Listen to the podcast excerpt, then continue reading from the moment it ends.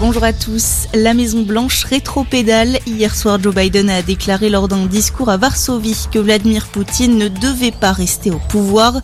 Après quoi, Washington a précisé que le président américain ne parlait pas d'un changement de régime ni de président, mais de son influence dans la région. Joe Biden qui poursuit aujourd'hui sa visite en Pologne.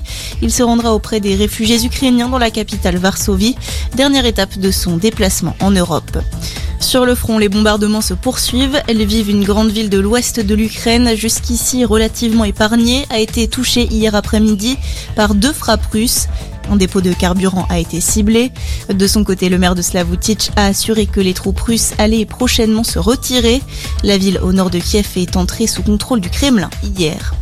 Dans l'actualité également, il présente ses excuses. Le PDG d'Orpea s'est exprimé hier dans les colonnes du Figaro suite à la plainte déposée par l'État contre le groupe d'EHPAD.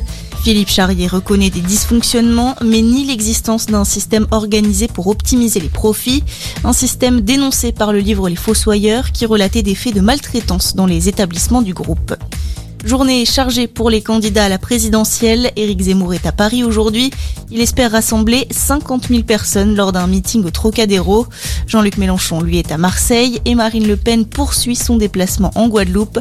Enfin, Yannick Jadot donne rendez-vous à ses soutiens au Zénith de Paris. Un mot de patinage artistique à présent. Ils n'en finissent décidément plus de briller. Gabriela Papadakis et Guillaume Cizeron sont devenus hier soir champions du monde de danse sur glace pour la cinquième fois. Une nouvelle couronne remportée à Montpellier et qui s'accompagne d'un nouveau record du monde pour le duo français, champion olympique à Pékin il y a quelques semaines. Et puis nous avons changé d'heure cette nuit, nous sommes passés à l'heure d'été.